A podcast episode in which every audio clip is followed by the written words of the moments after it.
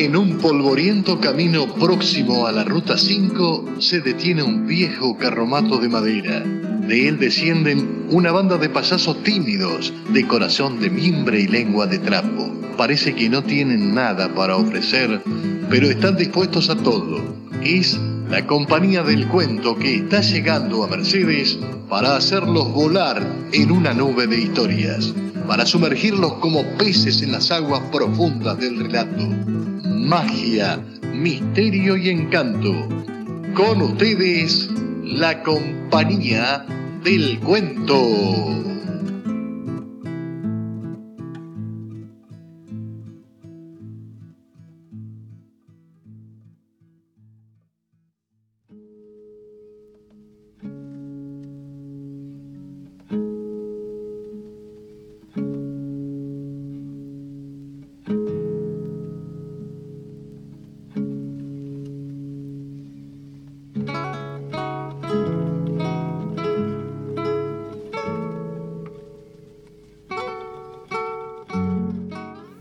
Roberto J. Pairó, lluvia en la pampa, una nube, una sola arrastrada violentamente por el pampero, manchaba el firmamento azul celeste claro en que brillaba el sol, alto aún. Parecía que nos hallásemos bajo una inmensa campana y el horizonte circular estaba libre en un radio de leguas. La nube marchaba al encuentro del sol, muy alta también, cargada de lluvia, con una rapidez vertiginosa. Vamos a tener chaparrón, me dijo un paisano. Las matas de paja brava y de cortadera no se movían en nuestro alrededor. Las capas inferiores de la atmósfera parecían dormir, zumbaban en torno los tábanos, los mosquitos, los jejenes, la tropilla se remolinaba y se apeñuzcaba en círculo bajo el sol ardiente y los pobres jamelgos desesperados agitaban las colas en defensas de sus flancos sangrientos, tratando de ocultar la cabeza melancólica entre la masa formada por sus compañeros. Quedé a la puerta del rancho, interesado por el drama de aquella nube arrebatada en medio de tanta tranquilidad. Como no se movía una brisna en el campo y vagos vapores transparentes como vibraciones en el aire hervían entre los matorrales a ras del suelo con la evaporación violenta de la tierra caldeada por el sol. La nube era alargada, recortada en curvas caprichosos, cual copos de algodón en los contornos más cercanos, blanquísimos, que cambiaban de forma con derrumbamientos súbitos a cada instante. Ancha orla de plumón de cisne circundaba el cuerpo fusiforme y ceniciento de la nube, que corría de norte a sur, muy opaca en el centro, algo clara luego, en escalas descendentes, como si se esfumara y su límite indeciso quisiera confundirse con el azul casi blanco del cielo. Bogaba con rapidez vertiginosa, como extraño barco que navegara hendiendo el agua con la banda en lugar de la proa, y a medida que se acercaba, iba afectando en la continua variación de sus perfiles una forma semicircular, cóncava, cuyo centro pareció de pronto situarse en el lugar en que yo me hallaba. Un instante después, la nube, aislada, ocultó el sol. Perdió la orla su blancura de cisne. La masa, aún más opaca, proyectó sobre una vasta extensión de la pampa, sobre el verde cálido y vibrante de la hierba, como una mancha neutra que corría por el suelo, amoldándose a sus menores accidentes, de modo de apocalíptico reptil que sólo tuviera dos dimensiones, el ancho y el largo. Dos paisanos que seguían a caballo la huella polvorienta, como dos manchitas del color ardiente del sol, se trocaron de repente en dos notas grises y galoparon un rato a la sombra hacia mí, como antes, pero más lejos, llevando gran distancia atrás por la luz difusa que los envolvía. La nube siguió su carrera desalada. Los gauchos, iluminados de pronto por el sol que me deslumbró al reaparecer, dieron un enorme salto hacia adelante. La nube paró sobre mi cabeza cuando ya su sombra huía a lo lejos. Pasó como un ave fantástica de alas sin rumores, arrebatada por el vendaval de la altura, dejando el sol triunfante tras ella. En el ambiente diáfano, tranquilo, fulgurante, de una claridad, de una transparencia de pureza infinita, bajo la vibración blanquecina del cielo y la aureola de guarda del sol, allá en el aire dormido hubo una avalancha, un derrumbamiento de piedras preciosas, brillantes tallados, rojos rubíes, topacios, amatistas, turquesas, esmeraldas, una lluvia de gemas sorprendentes de hermosura, embriagadoras de riquezas, fascinantes, como si ellas también fuesen luz. Derramábase en la atmósfera un caudal, un tesoro, una maravilla, como no lo soñó el mismo Aladino, como no se alcanzó a desear en el más fantástico de los cuentos orientales. La nube al pasar había volcado su joyel sobre la pampa y caían a montones, precipitadas desde lo alto, las estupendas pedrerías con que se forma el iris, pero ya no en la fastuosa diadema, sino en cascadas rutilantes, en un desbordamiento desordenado y artístico, inverosímil y caprichoso, de riquezas que fueron mías solo mías en aquel instante y que en vano buscará luego la codicia entre la humilde hierba, en el suelo de la pampa, que ávido y avaro, él también las recogió antes de que el sol pudiera devolverlas a la nube.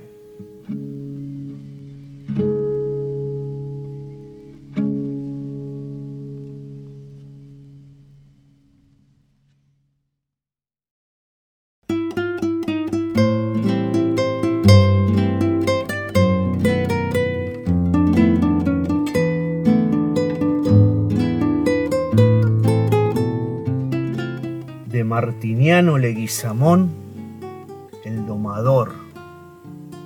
Bruscamente, casi sin crepúsculo, se hundió el sol en el horizonte después de haber volcado sus chorros de fuego sobre la tierra reseca y la claridad amarillo violáceo de aquel cielo que anunciaba sequía se fue fundiendo en una sola tonalidad de color gris acero sobre el cual empezaron a reventar parpadeantes las estrellas.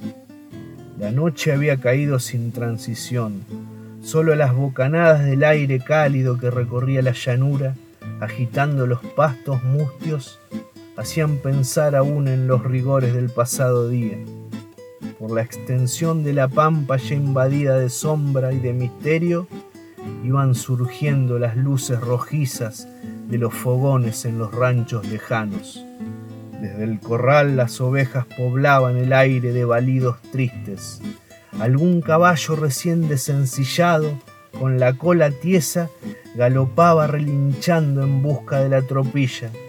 Las fosforescentes luciérnagas chispeaban, errando sobre los verdes macizos de los alfalfares, y los tordos dormilones batían como hachazos tirados a las sombras sus largas alas volando a flor del suelo.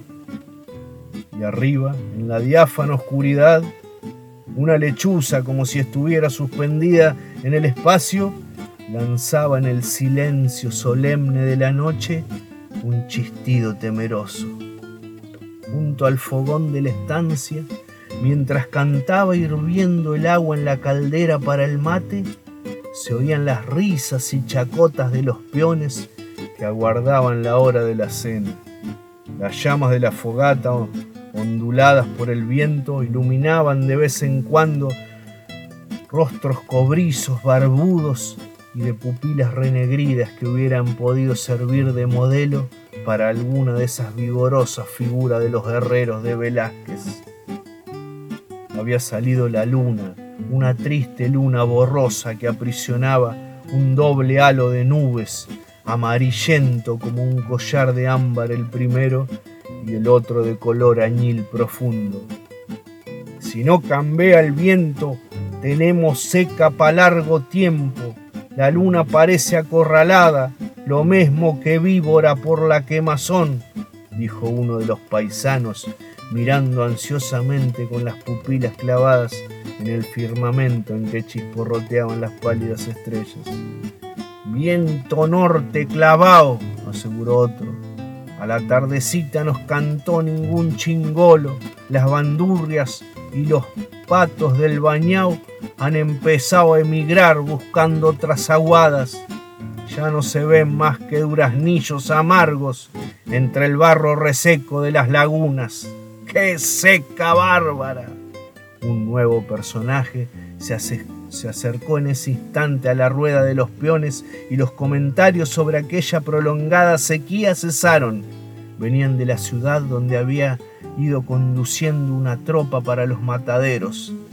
Has de traer el buche lleno de noticias, contá, hermano, contá, exclamó uno alcanzándole un mate. El recién llegado tomó asiento y entre risas y exclamaciones de asombro empezó a relatar las gauchadas de unos jinetes gringos de más allá de ande el diablo perdió el poncho, ingleses a la fija por lo corajudos que habían venido a probarse con los criollos como enlazadores y domadores, pues hasta jineteaban toros, por más que usaran lazo cortito de soga y todavía con guantes para no pelarse las manos. El corro se animaba cada vez más y el narrador seguía relatando las habilidades de aquellos hombres que sabían enlazar un novillo y dejando el caballo rienda arriba para que se hinchase, se bajaban y volteaban al animal y le maneaban las patas con un cordel o del negro que se le enorquetaba un toro y lo hacía bellaquear. Y esa es toda la novedad que los tienen tan alborotados a los puebleros, dijo lacónico el más viejo del grupo, en el mismo instante en el que se pasaba el mate vacío al cebador y acercando un tizón al pucho del cigarro negro, lo encendía guiñando los ojos para evitar la humaza. Luego continuó. Vaya una noticia fresca, pero si eso mismo lo sabía hacer cualquier gaucho matrero que solito su alma le metía el lazo a un novillo ajeno y lo degollaba para sacarle una chura. Y los troperos en la noche de disparada de la hacienda hacia el monte, ¿acaso cada peón por su lado no iba enlazando y maneando con el cabresto o el cinchón a los animales chúcaros que no querían volver a la tropa? Y en cuanto a jinetear toros, cuando Rosas y Quiroga, ¿acaso no le perdonaron la vida más de un prisionero por haber montado un toro en pelo y con grillos sentándosele a la mujer? Avisá si te han contramarcado y querés usar lacito de piola. Rieron en la rueda con la agachada, pero el de las noticias todavía se atrevió a insistir. Vea, viejo, es que estos gringos sombrerudos con camisa colorada como Garibaldi, una vez que muentan parece que se prenden en el recao y no charquean. Yo los vi. Es que ya no habrá domadores en nuestra tierra, canejo, porque no hay gaucho cuando vienen a querer enseñarnos criollada los de pajuera. Pero en antes, como cantó Martín Fierro, ¡ah, tiempos! si era un orgullo ver jinetear a un paisano. Entusiasmado por el tropel de recuerdo que debieron desfilar ante su mirada, sintiendo tal vez en lo hondo de la entraña la herida abierta por las alabanzas tributadas a los que venían de afuera, olvidando lo que los hombres de su clase sabían hacer, lo que era su orgullo, como dice el poeta que ha penetrado hasta el fondo el alma gaucha, el viejo paisano refirió una de esas ingenuas consejos de los fogones campestres henchidas de superstición, de travesura y de colorido local. Era el cuento del domador, una tradición de mi tierra que desearía referir con este arte sumo en el cual las palabras parecieran caídas de los labios mismos de los ingenuos interlocutores y que la descripción del vivo ambiente tuviese la fuerza de color de la naturaleza, con todo su agreste y serena poesía. El cielo se había encapotado, una que otra estrella muy pálida y lejana asomaba por entre los nublados y se extinguía. La luna aprisionaba siempre, en su doble círculo declinaba al ocaso sin proyectar sobre la negra llanura más que un lívido fulgor y el infinito y misterioso silencio de la noche en los campos imperaba absoluto sobre la muda inmensidad. Los hombres del fogón también callaban aguardando el cuento del domador que el viejo demorado, reconcentrado en sus recuerdos, como si la taciturnidad del contorno le hubiera compenetrado el alma de mudez.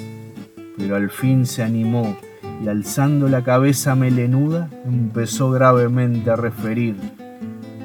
El final, final de mi padre que supo ser jinete de menta y era hombre de verdad, contaba que en sus mocedades había oído hablar de un pardito que nunca se supo que ningún bagual lo hubiera basureado.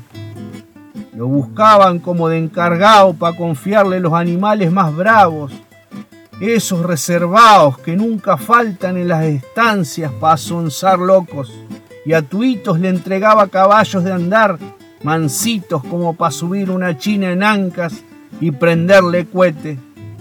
Más allá en los campos floridos de don Mateo García, Zúñiga, el estanciero más ricacho y generoso que se conocía en Entre Ríos por aquel entonces. En una de, de sus manadas había un bagual porcelano azulejo que ningún cristiano le podía aguantar un par de corcovos sin planchar el suelo con el lomo. Parecía un ventarrón cuando bellaqueaba pegando vueltas para enloquecer al domador, pues aconteció que un día, deserdiada de la yeguada, don Mateo, que era un muy jaranista, ofreció una onza de oro al que se aguantara el porcelano por supuesto, engolosinados con la gateada que el viejo había sacado del tirador y le hacía brillar al sol a más de uno, se le hizo la calcán por égano, pero no bien lo montaban en cuanto el bagual los aventaba como bajadera. Entre los mirones se encontraba el pardito y como no faltó quien le soplara al patrón que aquel mocito era jinetazo, al punto don Mateo le hizo el envite. ¿Te le animás, pardito, al reservado? Sí, señor, me le animo, ¿por qué no? Y remangándose el calzoncillo cribao, le aflojó las alzaprimas a las espuelas y las destalonó para que llorasen, sujetándose la melena con un pañuelo de vincha.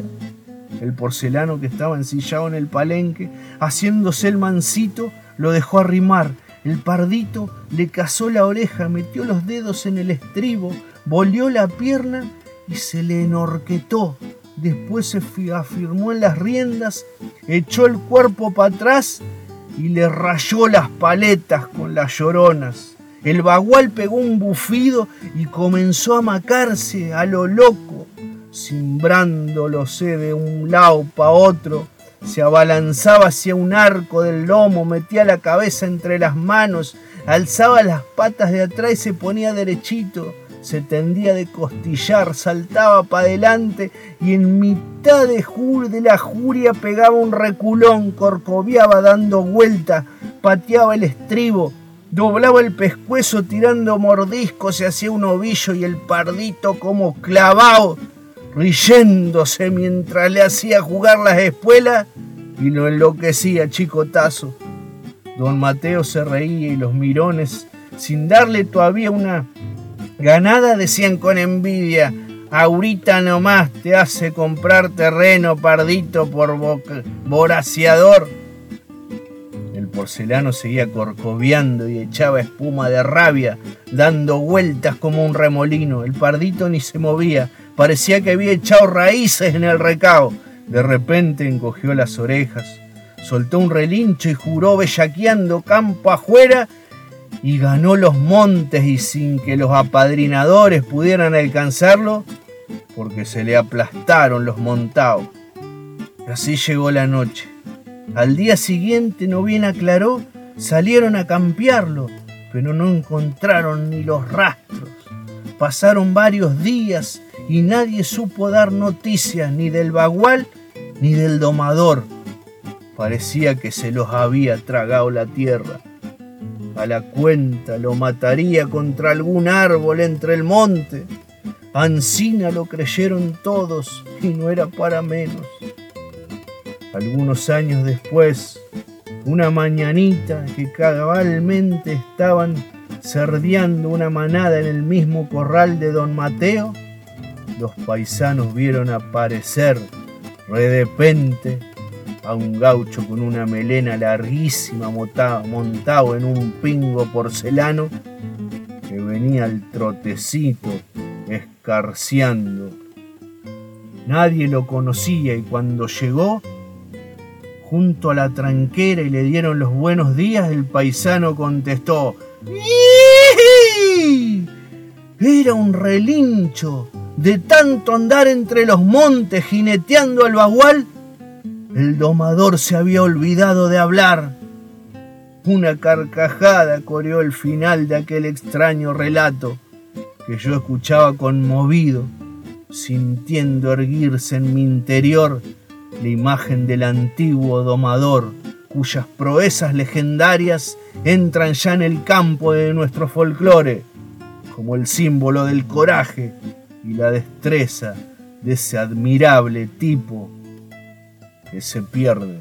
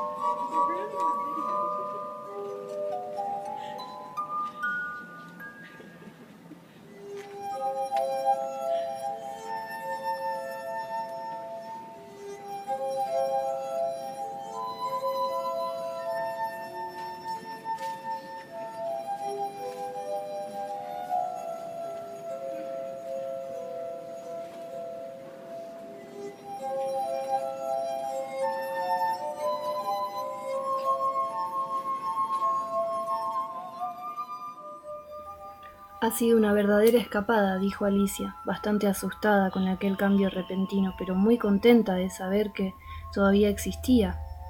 Y ahora al jardín, y corrió a todo lo que daba hasta la puerta, pero la llave estaba de nuevo sobre la mesa de vidrio. Y las cosas están peor que nunca, porque jamás estuve tan pequeña como ahora, dijo Alicia. Me parece que esto es demasiado. Diciendo estas palabras, resbaló y en un minuto estuvo sumergida hasta la barbilla en agua salada. Lo primero que pensó es que había caído en el mar, y siendo así puedo volverme por el tren. Como había estado una sola vez en su vida en una playa, había llegado a la conclusión general de que en cualquier sitio donde se vaya en la costa de Inglaterra se encuentran casas de baño en el agua, chicos cavando pozos en la arena con palas de madera, luego una hilera de casas de pensión y detrás una estación de ferrocarril.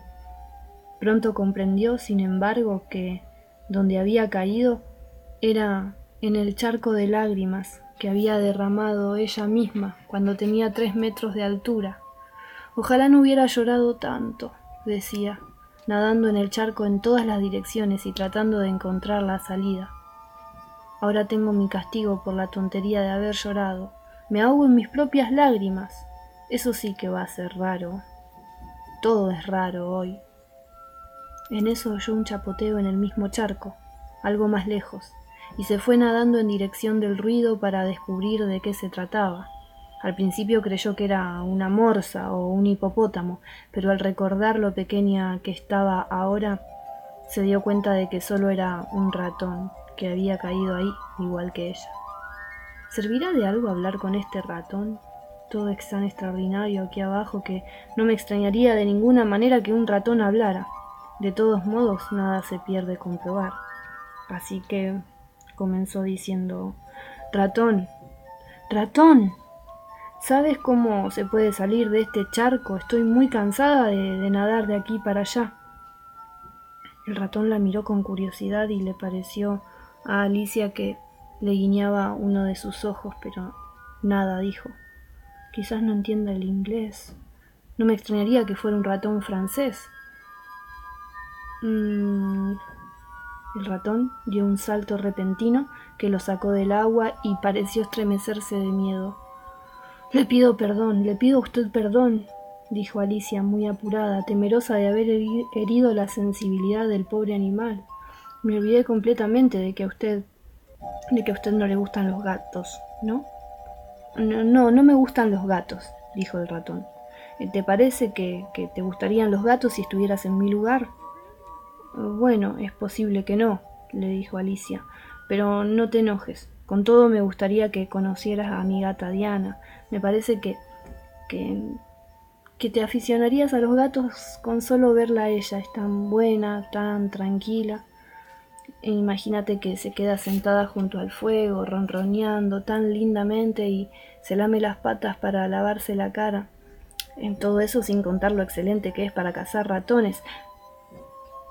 Mm, disculpa, volvió a decir Alicia. Pero esta vez el ratón se había erizado todo y ella estaba bien segura de haberlo ofendido. Y ya no hablaremos más de Diana. Hablaremos, dijo el ratón como si yo fuese a hablar de semejante tema. Mi familia siempre ha odiado a los gatos, son unas bestias asquerosas, vulgares y bajas, que no te vuelve a oír mencionar su nombre. Claro que no, dijo Alicia, muy apurada por cambiar el tema de conversación. El ratón se alejaba de ella nadando a toda velocidad, haciendo un barullo bárbaro en el charco. Alicia lo llamó, pidiéndole con mucha dulzura que volviera, Ven, ratón querido, ven. Te prometo que no hablaremos más de gatos ni de perros si no te gustan esos temas. Al oír aquello el ratón se volvió nadando lentamente hacia ella. Su cara estaba muy pálida y Alicia creyó que era de, ira, aunque al hablar lo hizo con voz baja y temblona. Vamos a la playa y te contaré mi historia, así comprenderás por qué odio tanto a los gatos y a los perros. Ya era hora de salir de ahí, porque el charco se estaba llenando de aves y animales que allí habían caído. Había un pato, un loro, un aguilucho y muchas otras criaturas muy curiosas. Alicia nadaba a la cabeza de todas ellas y juntos se dirigieron a la orilla.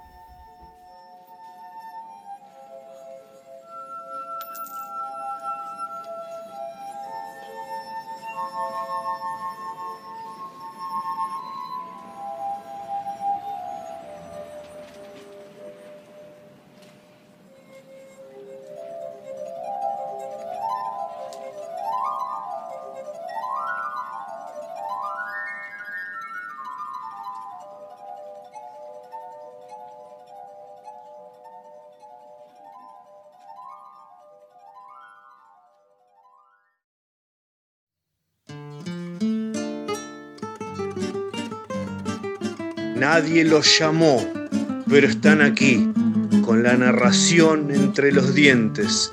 Beben licor de luna para aclararse la garganta. Se encomiendan a los dioses para que no se les trabe la lengua. Tienen una esperanza flor de piel, que la chinada nos salga disparando cuando arranquen.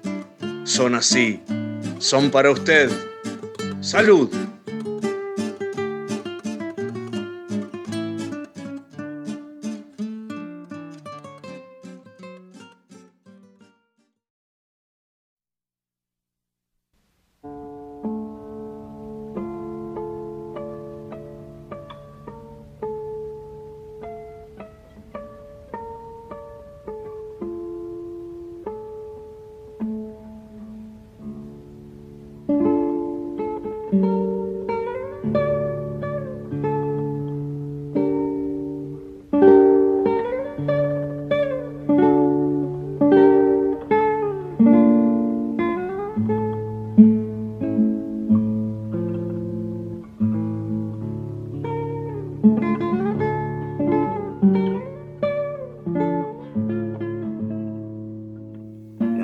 Feroz, sin cuartel como le dicen. Blas tira puntazo sobre el cuerpo del escocés y este esquiva y arremete con su poderoso puñal europeo que los criollos de Buenos Aires no le han podido sacar. Se han encontrado de casualidad cerca del río, de este río que los primeros conquistadores han nombrado Corpus Christi, que luego de un tiempo adoptará el apellido de un pobre Cristo atravesados por las flechas que eran días, extraviado, sin saber dónde moría, derramando su sangre en este cauce. La esgrima de los dos peleadores es buena, vistean, se miden para luego encarar con una estocada que pretende ser mortal. Son tan buenos en el ataque como en la defensa. El escocés ya ha demostrado más de dos tipos diferentes de bloqueo ante los embates del facón criollo. Pelean y no saben bien por qué lo hacen. Quizás porque se sienten extraños, quizás porque no le gustó la mirada del otro cuando pasó a su lado a caballo, quizá porque Blas piensa que hace este tipo de cabellos color de zanahoria o de zapallo en mi tierra. No se dijeron nada, cada uno se apeó de su caballo y comenzó la ronda de la muerte, el inminente entrevero de los aceros. Desde hace media hora que se están tirando puntazos mortales. El escocés es bravísimo, está acostumbrado a pelear. De niño peleó contra los ingleses, acompañó a sus mayores en las rebeliones que intentaron poner a un Estuardo otra vez en el trono de Inglaterra, pero fueron categóricamente derrotados. Luego se incorporó al 71 batallón, a los Highlander de la Reina, y su cuchillo atravesó cuerpos en más de tres continentes. Hace unos meses ha llegado al Río de la Plata, pero su empresa ya ha fracasado. Fracasó la tarde que su líder, Bereford, entregó la bandera a Santiago de Liniers en la Plaza de Buenos Aires. Ahora es prisionero en la Guardia de Luján, pero un prisionero que goza de todos los beneficios que goza un oficial, como este de andar a caballo por el campo, hasta que se haga de noche. Nadie sospecha en la guardia que un europeo como él pueda escaparse para el lado de las tolderías. El contraataque de Blas parece letal, luego de que Kenneth, así se llama el escocés, lo haya tenido a maltraer lanzándole mandobles con su filoso puñal. Pero otra vez la pericia de Kenneth para trabar a Blas y ahora quedar las armas en lo alto, allí, en sus manos, peleando con la mano libre, intentándose estrangular unos a otros. Así de singular es la lid humana, así de ridícula podría parecer a un Dios omnipotente que desde lo alto lo estuviera viendo. Dos hombres matándose en un desierto, casi casi por nada. Pero esta es una visión relajada y privilegiada que pueden tener los dioses. La que ellos tienen ahora es más agitada y corre a la par de las contingencias. Por lo tanto, carece de reflexión. Solo es el pensamiento del vértigo que se lanza en el aire como la estocada. Por si fuera poco, Blas y el escocés, a su manera, saben que en la pampa Morir peleando a cuchillo en mano es una de las formas más altas de pasar al otro mundo. El primero que sintió el gruñido fue Kenneth. Lo sintió a sus espaldas, un grito intenso, salvaje y gutural como salido de la caverna de fuego de una fiera. Y así lo era. Un tigre acechaba sus espaldas. Apenas giró la cabeza, sin descuidar al criollo lo vio. Había visto criaturas similares en África, en Australia, no en su propia tierra donde la fauna es escasa y solo se pueden encontrar algunos escuálidos linces o unos perdidos uruguayos entre el frío del bosque de las tierras altas. Sabía que los peligros que son de la capacidad de destrozar a un humano en cuestión de segundos. Blas quedó cavilando ante la aparición y no bien el animal comenzó a aproximarse con cierta velocidad, tomó una decisión rápida, abandonar por un momento el combate con el extranjero y pelear contra el voluminoso tigre. Ya había visto al criollo matar muchos tigres el año pasado cuando acompañó por primera vez a la caravana de la sal.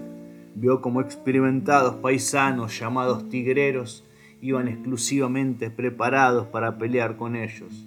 Una tarde vio como uno de ellos se envolvía el poncho en uno de sus brazos y casi acuclillado esperaba el salto acometedor del tigre para levantarse de un salto y en el aire cortarle el vientre de punta a punta. El escocés sintió enseguida en el gesto de Blas que su pelea había sido suspendida. Entonces, yo, los dos hombres quedaron enfrentados al animal. Siempre somos arrastrados por contingencias mayores que nos van sacando del barro de donde estamos, atascados, pero sin darnos cuenta que somos trasladados a pantanos aún mayores hasta llegar al pantano del que no saldremos nunca. El pantano esta vez era el tigre, un animal cebado que ya había probado la carne humana y que al parecer quería más.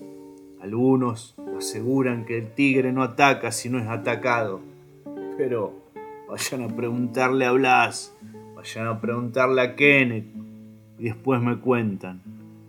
Hay un breve cruce de miradas entre los dos hombres, un intento de acordar una estrategia. El, escocés grita palabras en su idioma y Blas escucha sin comprender. Ahora es él el que grita en criollo.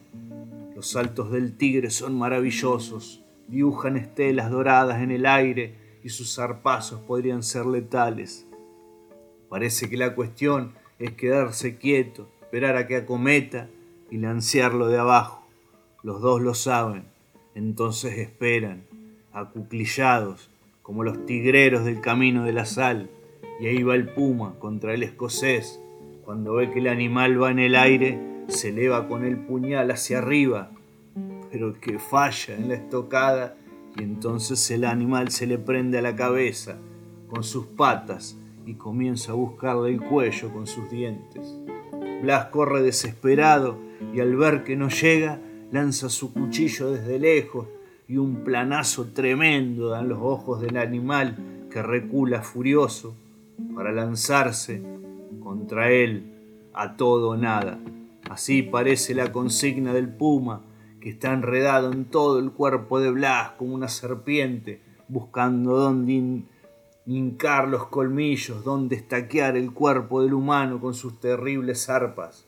El escocés gira en torno al embrollo que produce el hombre y la bestia. Mide con su puñal, pero tiene miedo de lastimar al criollo. Finalmente clava su puñal en el muslo del animal que pega un grito de dolor y como puede huye por la vera del río hasta perderse entre los pastizales.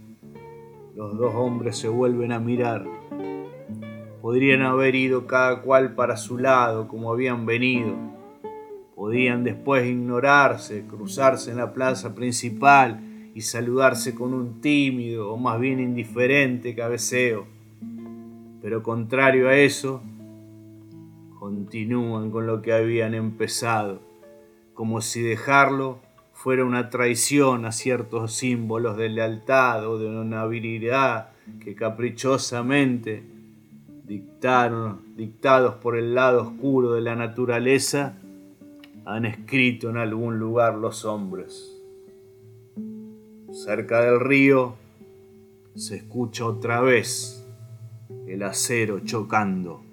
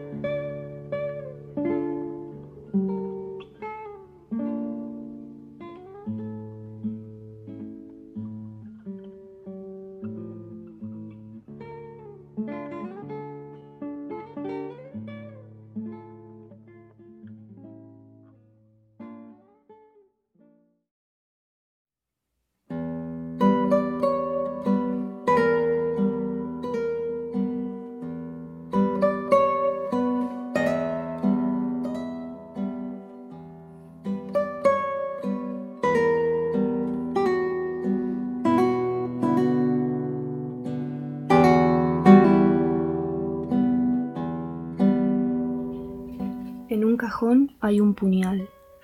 Fue forjado en Toledo, a fines del siglo pasado. Luis Melián Lafinur se lo dio a mi padre, que lo trajo del Uruguay. Evaristo Carriego lo tuvo alguna vez en la mano.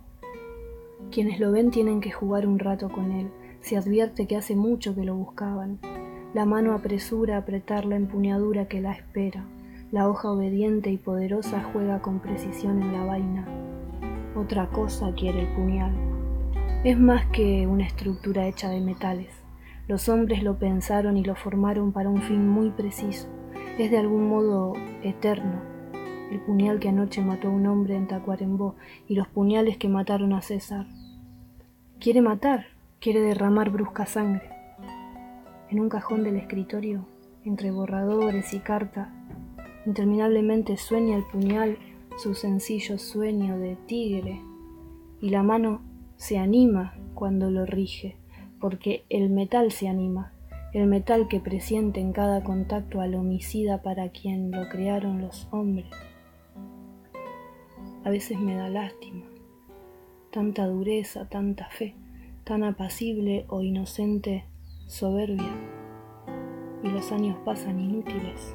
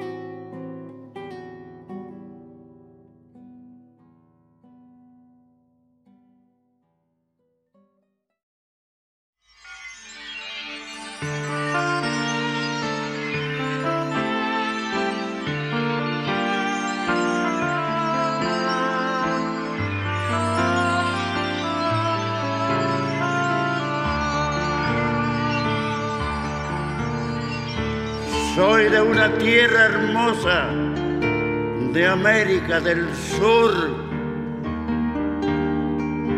En mezcla gaucha de indio con español, de piel y voz morochas vi en mi guitarra que al mundo van las coplas y me fui yo. Con un rumor de nido volaban tras de mí aquellos pañuelitos en la estación.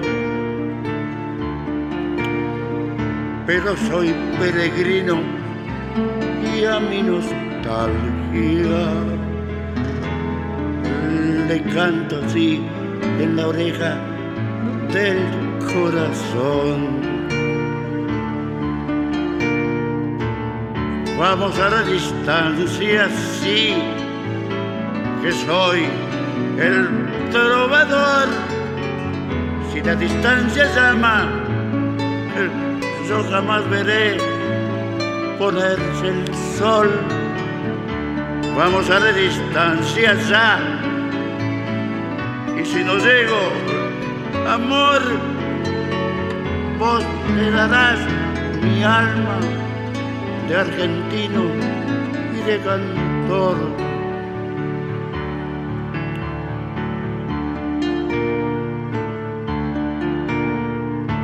Mi casa es donde canto porque aprendí a escuchar la voz de Dios que afina en cualquier lugar. Ecos que hay en las plazas y en las cocinas, al borde de una cuna y atrás el mar. Si en esta andanza un día me espera la vejez, a mi le hará la segunda voz. Y al fin, con dos gargantas, a mi agonía le cantaré en la oreja del corazón. Vamos a la distancia, sí, que soy el trovador. Si la distancia llama, yo jamás veré ponerse el sol. Vamos a la distancia ya y si no llego, amor, vos le darás mi alma de argentino y de canto.